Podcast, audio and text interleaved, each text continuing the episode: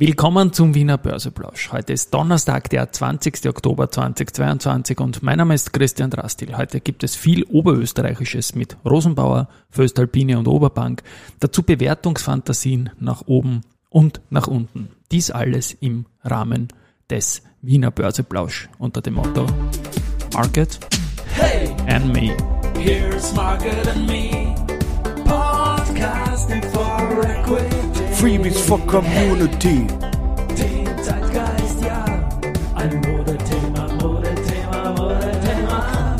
Ja, die Börse als Modethema und die Oktoberfolgen des Wiener Börseplausch sind präsentiert von Wienerberger und VHS Group. Ja, äh, es ist jetzt heute früh noch, weil ich gehe dann auf die Gewinnmesse Tag 1 heute, 12.18 Uhr, als ich das einspreche und der ATXDR ist im Plus mit 0,65 Prozent bei 5.911 Punkten. Auf der Gewinnerseite die UBM mit plus 3,8 Prozent, die Lenzing mit plus 2,9%, die SBO mit plus 2,3 Prozent. Verliererseite die Rosenbauer, da komme ich dann noch dazu, Polytech äh, Rosenbauer mit minus 2,8, Polytech mit minus 2,5 und die EVN mit minus 2,35 Prozent. Ja, ich habe gesagt, es wird ein bisschen eine Oberösterreich-Folge und ich beginne gleich mit der Rosenbauer Aktie. Die ist heute Verlierer momentan mit knapp 3% Minus, aber die hat in den letzten beiden Handelstagen zunächst am Dienstag 10,8% und dann am Mittwoch um 6,9 Prozent zugelegt. Also hat da ganz, ganz gewaltiges Plus gemacht und der, der Sebastian Wolf, der CEO, der führt jetzt auch in seinem, äh, erstmals in unserem CEO-Ranking.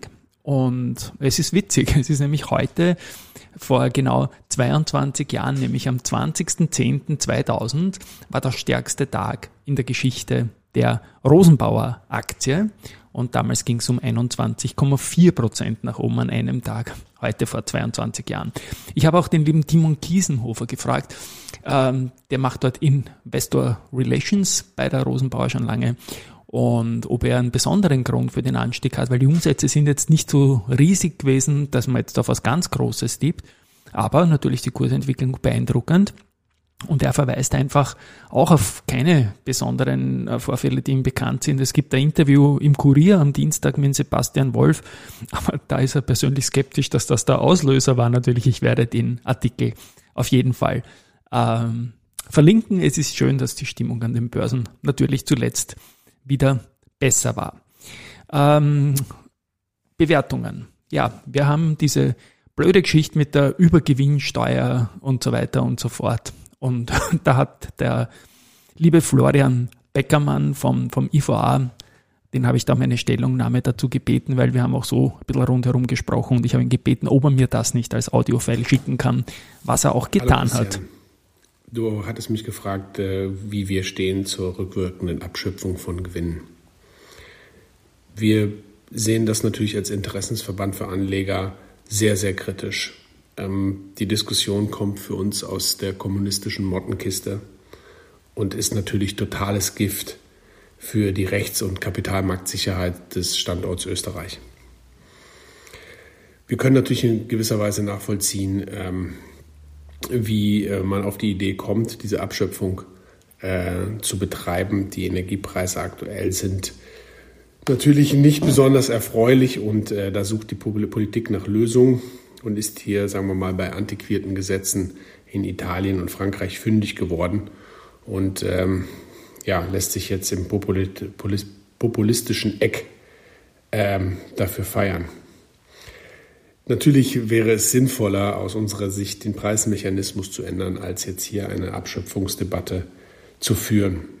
Wobei wir uns auch immer fragen, was letzten Endes sind eigentlich Zufallsgewinne? Das hat mir auch noch keiner erklären können. Wir befürchten, dass es am Ende wahrscheinlich auch in diesen Energiekonzernen äh, gar keine Gewinne mehr geben wird. Ähm, und da sind die Unternehmen sehr kreativ. Ähm, man stelle sich vielleicht so eine Art äh, Firmenwertabschreibungsrun vor. Das wäre übrigens auch nicht besonders gut für, die, für das heimische Steueraufkommen.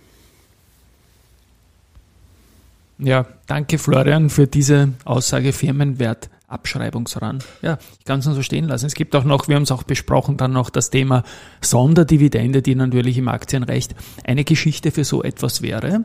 Aber dieser, dieser, dieser wirkliche Müll von Übergewinnsteuern und Abschöpfen, allein schon dieses Wording, es macht mich einfach krank. Es ist nicht mehr zum Anhören, aber so ist es halt. Ähm, Oberösterreich-Special habe ich auch gesagt und da ist die Föstalpine-Aktie irgendwie im Zentrum von nicht nur sich selbst, sondern von vielen anderen Unternehmen. Ich erinnere an den Sommer, als der Heinrich Schaller, der Chef von der Raiffeisen Landesbank Oberösterreich, gemeint hat, sie haben, obwohl es operativ super liegen, ein negatives Halbjahresergebnis, weil die Beteiligungen an der Raiffeisen äh, international und natürlich an der Raiffeisen Bank International heißt jetzt genau natürlich und an der Föstalpine ähm, da äh, laut äh, Bilanzierungsvorschriften abgewertet werden müssen, weil die Aktienkurse nach unten gegangen sind, ähm, muss hier äh, vorgesorgt werden und deswegen sind die ins Minus gerutscht. Jetzt haben wir die Geschichte, dass auch die Oberbank natürlich äh, sehr, sehr viele Föstalpine Aktien selbst besitzt. Das ist eine grundsätzlich hervorragende Geschichte.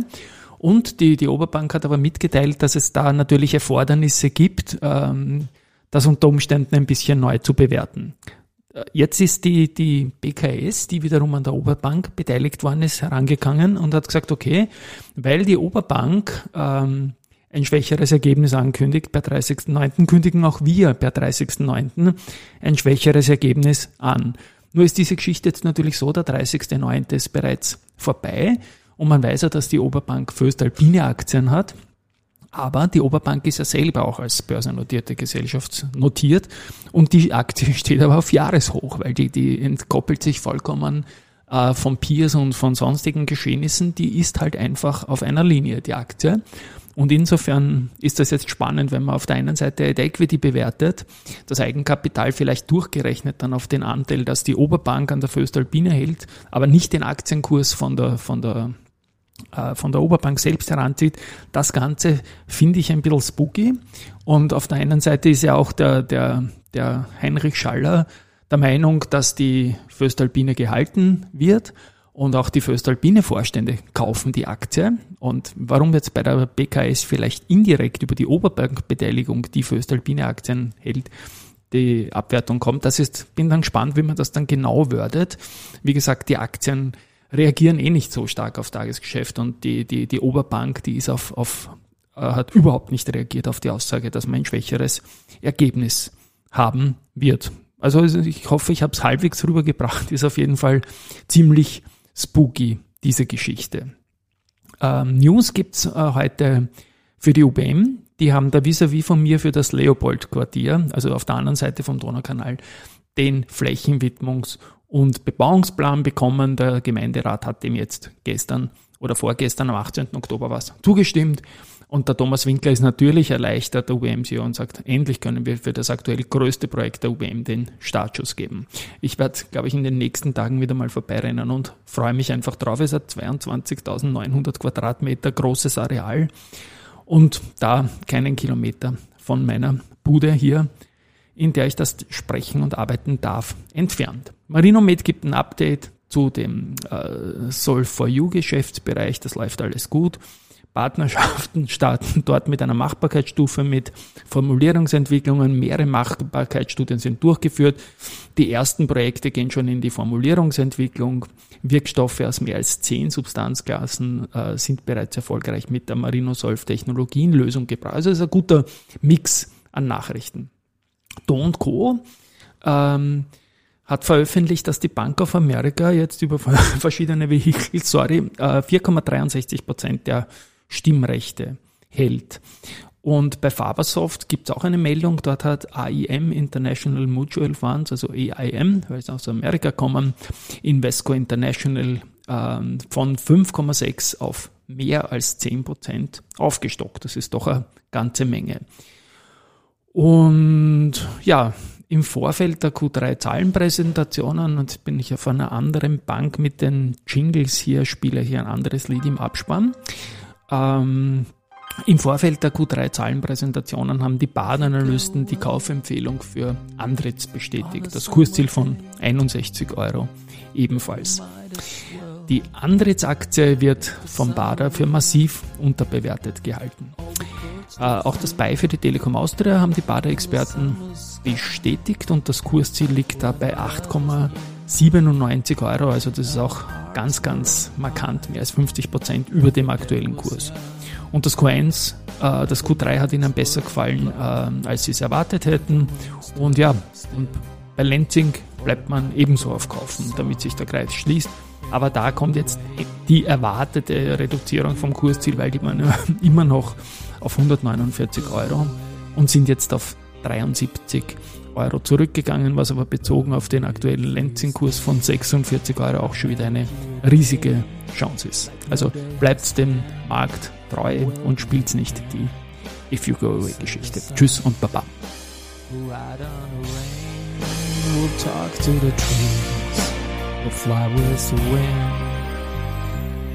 But if you go away